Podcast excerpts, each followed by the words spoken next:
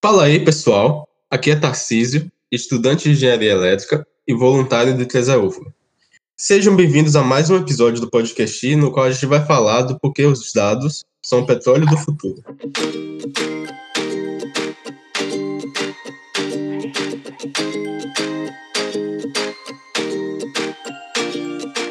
E aí, pessoal, me chamo Pedro, sou cientista da computação, eh, tenho MBA em gestão de TI. Atualmente sou mestrando em Data Science pelo programa de pós-graduação em computação da UFBA e sou cientista do Conselho Nacional de Tecnologia e Computação. Perfeito. Sendo assim, eu quero começar perguntando é, como você se envolveu com a área de dados e qual é seu maior interesse na área atualmente. Bom, o interesse se deu, assim, a faísca inicial foi quando na aula da, na aula da graduação ainda, o professor questionou qual seria o bem mais interessante, o bem mais importante, o principal bem de toda, de toda a empresa. E eu fiquei pensando naquilo, pensando naquilo, não consegui responder. Ele ficou um minuto assim, olhando para a cara de todo mundo, ele respondeu, pessoal, é os dados. Eu fiquei meio relutante assim na hora, os dados, os dados, os dados. Ele é a detecção de informação. Aí continuou a aula e eu fiquei o resto da aula inteira pensando naquilo, fui para casa pensando naquilo e até hoje eu penso naquilo. Então, assim, eu acho que muito do, de ingressar no mestrado foi em Data Science, foi muito por conta disso, foi, é, foi muito pela lei, pelas leituras que eu fiz após esse acontecimento e querer entender mais dessa área, querer participar também dessa área, né? Sim. Bom, muito interessante quando um professor tem um impacto assim. Tem uma questão bem provocativa, né? Quando, quando chega assim, consegue impactar alguém, realmente.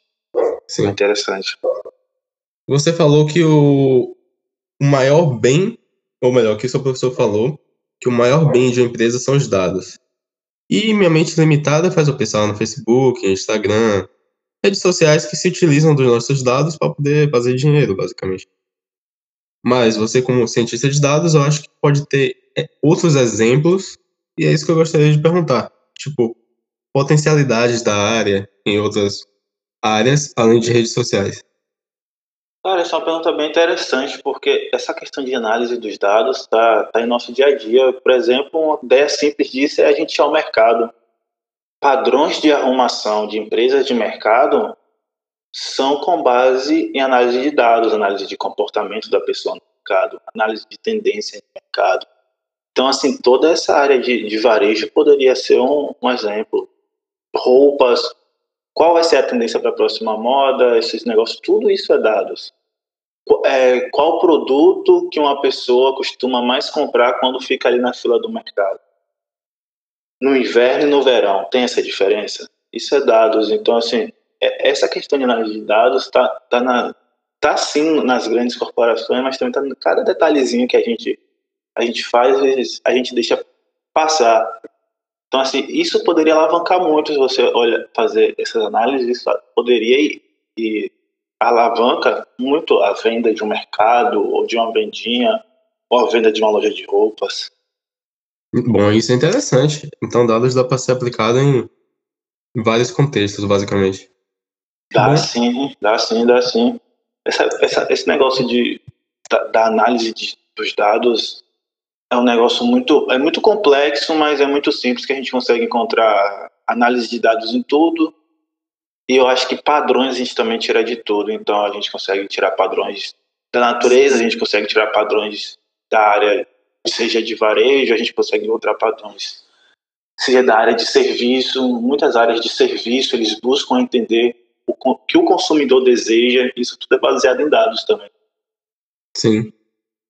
Aliás, é, eu presumo que basicamente deve existir volumes absurdos de dados que a gente pode utilizar, digamos assim, para inteligência artificial interpretar, ver padrões, coisas do tipo. Mas, tipo, e se a gente quiser traduzir esses dados de uma forma que a gente, humano, possa entender? É, essa questão da, do crescimento massivo dos dados é um dos grandes, uma das grandes questões a ser levantada né, nos últimos anos, porque a gente teve um crescimento exponencial da escala de dados.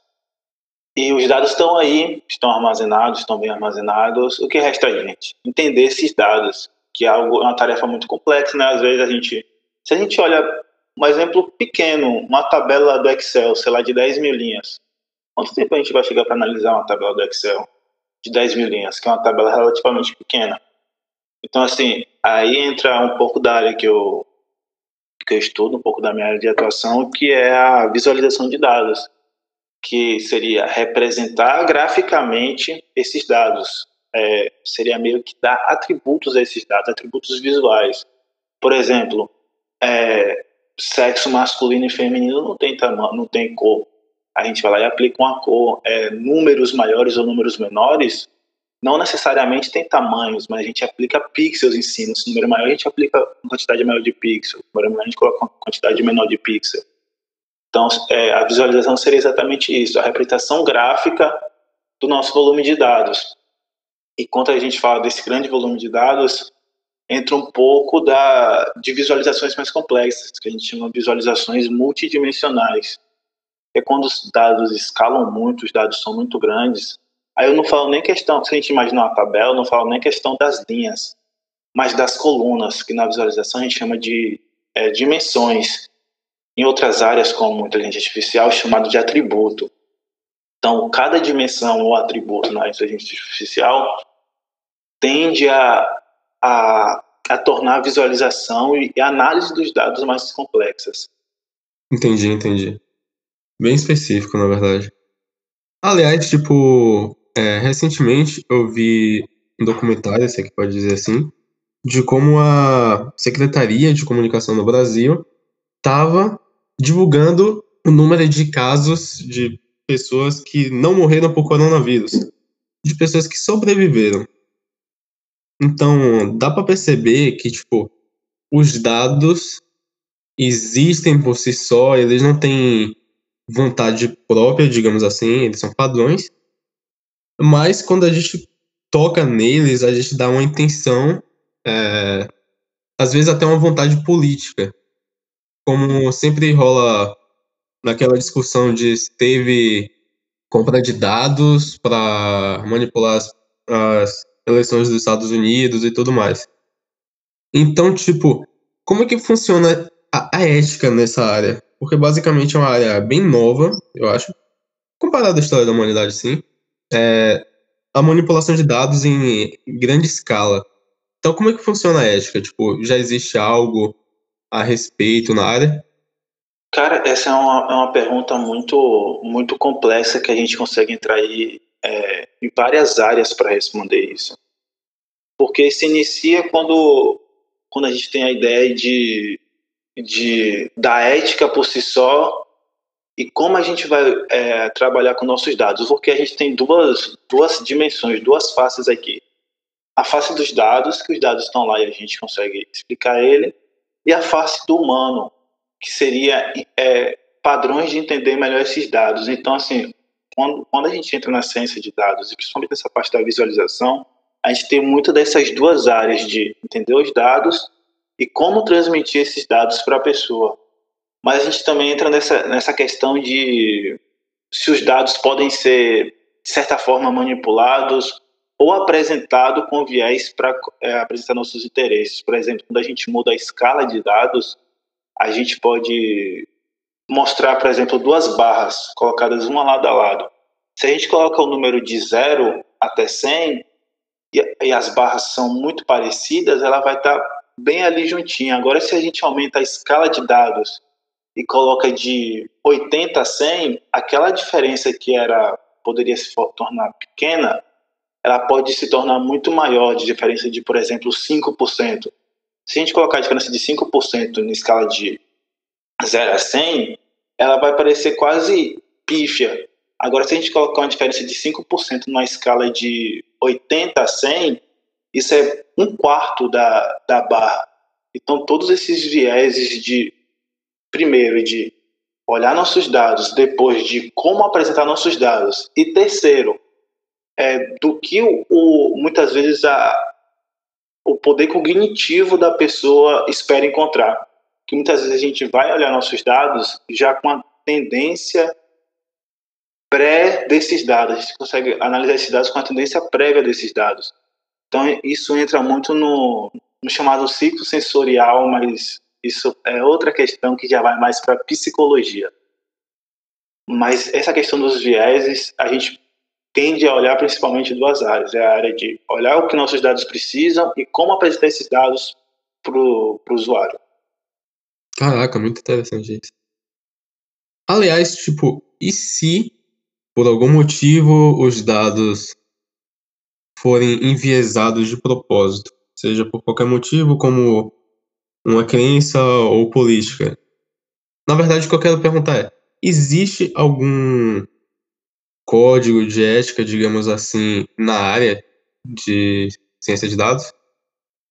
Cara, tá se criando um meio que posso chamar de uma revolução de olhar mais para o usuário. Antes a gente estava olhando muito dos dados e o que se pode fazer, mas agora está é, tá surgindo uma revolução entre cientistas e muitas empresas grandes, principalmente no Vale do Silício, em relação a é, como usar esses dados. Tem uma primeira questão de como usar esses dados e depois sobre a veracidade dos dados.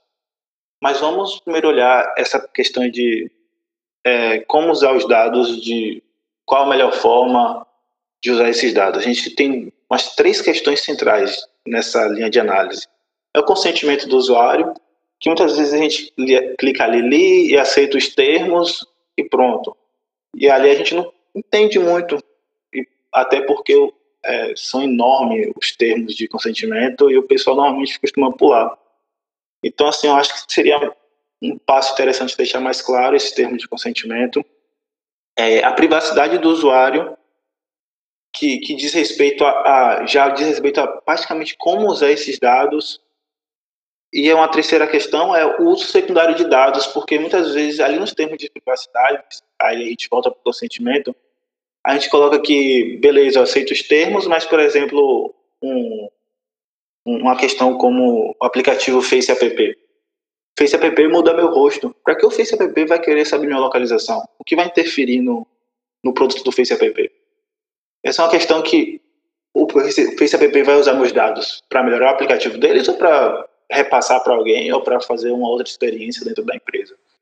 Essa é uma questão muito muito significativa a se olhar. E a segunda é realmente sobre o que a gente tem visto muito falar ultimamente sobre a, a veracidade dos dados, né? sobre a manipulação dos dados, sobre fake news e tudo mais, aí a, as questões se estendem para isso, mas isso daí entra numa esfera mais judicial, podemos dizer, que é quem será o culpado por monitorar a veracidade ou não desses dados e quem será culpado pelos possíveis danos que a veracidade ou não desses dados podem causar. Então a gente tem essa, meio que essas duas linhas de análise aí. Isso é muito interessante. Agora, correndo o risco de puxar para uma área que talvez você não esteja familiarizado, essa questão judicial me intrigou, tipo, o que, que se fala de, sei lá, projeto de lei a respeito? Cara, essa questão de projeto de lei tem sido puxado muito. Um exemplo prático disso é Zuckerberg. Que Zuckerberg direto aparece nos tribunais e isso ainda não tem uma regulamentação. Isso é, isso é, isso é julgado por países, por questões de países, país dos Estados Unidos, outro país de fora, país tal, país tal, país tal, entra com processo. Então a gente não tem meio que uma, uma ética, e junto dessa ética a gente não tem uma regulamentação oficial de quem seria o culpado é, pelo uso desses dados. Por exemplo, nós sabemos que o Facebook pode interferir, ou qualquer outra rede social pode interferir na, nas eleições de determinado país. Então, assim, quando esses dados são falsos, quem, quem é o culpado por aquilo? É, e entra outra questão, até onde vai o limite da rede social no uso desses dados? Porque se, o, se a rede social tem o dever de monitorar nossos dados, seja sabendo se é verdadeiro ou falso, ele vai ter que monitorar nossos dados falsos, mas ele também vai ter que monitorar mais nossos dados, digamos, verdadeiros. Então, assim, esse, esse questionamento está sendo muito, muito, muito discutido. Não tem um consentimento ainda. E, essas questões judiciais são pelo pela regulamentação de, de países distintos. Zuckerberg, por exemplo, vai para a corte de tal país, vai para a corte de tal país, vai para a corte de tal país. Então, não tem uma ética e não tem uma sequência de leis que regulamentem isso ainda. E o pessoal está buscando muito, muito, muito, muito tentar fechar esse ciclo, velho. Isso é muito interessante. Basicamente, a gente está presenciando algo que pode definir como as coisas se darão nas próximas décadas, digamos assim. Mas olhando pelo outro lado, é, olhando pelo lado de pessoas bem intencionadas, como é que os dados, uma pergunta bem esperançosa, como é que os dados podem ajudar a salvar o mundo? Cara, a gente consegue encontrar padrões em tudo, cara. A gente, é, acho que a natureza é tão bela, a natureza é tão bem montada. Eu vou para uma questão bem, bem filosófica agora. Você foi para uma área esperançosa e eu vou para área filosófica. É, mas acho que a natureza é tão, tão bem montada, tanto seja na lógica da natureza, seja em números da natureza, seja como os padrões que ela funciona, a gente consegue extrair padrões de tudo. Por exemplo, tem uma, tem uma cientista brasileira, cientista de dados, Fernanda Viegas, ela, é, ela trabalhava no Google, não lembro onde ela está agora, não sei se ela está no Google ainda. Mas ela, ela fez uma visualização simples do vento. Ela fez uma visualização do vento nos Estados Unidos. E ela fez aquilo ali só para meio que treinamento. Ela fez um portfólio de visualizações e colocou essa do, de como o vento se movimenta nos Estados Unidos. Beleza. E quando ela fez essa visualização, pouco depois, os Estados Unidos sofre muito com questões de catástrofe de, de vendavais e tudo mais. Aquela visualização dela se tornou meio que, uma, que um reality show. Todo mundo, assim, dos Estados Unidos, onde a região estava, ou região próxima, entrava na visualização dela, que os dados são em tempos reais, e via como era o movimento do vento e para onde o vento estava indo, para onde o vento não estava indo, se o vento estava chegando ou não. Então, assim, redes de televisão começaram a usar a visualização dela, e quando eu falo visualização dela, eu estou falando automaticamente também análise de dados delas, dela. Então, assim, a gente consegue encontrar padrões no vento, a gente consegue encontrar padrões em animais. Tem, tem um, um trabalho interessantíssimo mesmo na Universidade do Norte, acho que é do Norte dos Estados Unidos, que descobriu que pássaros vêm para o Brasil, e dependendo do mês é, que eles vêm para o Brasil para fazer ninho, essa dependência se eles vêm mais cedo ou mais tarde tem a ver com tem uma correlação positiva com a temporada de, de furacão dos Estados Unidos. Se, essa, se os pássaros vêm mais cedo, a temporada de furacão é mais forte. Se eles vêm mais tarde, a temporada de furacão é mais fraca. Então, assim, a gente consegue.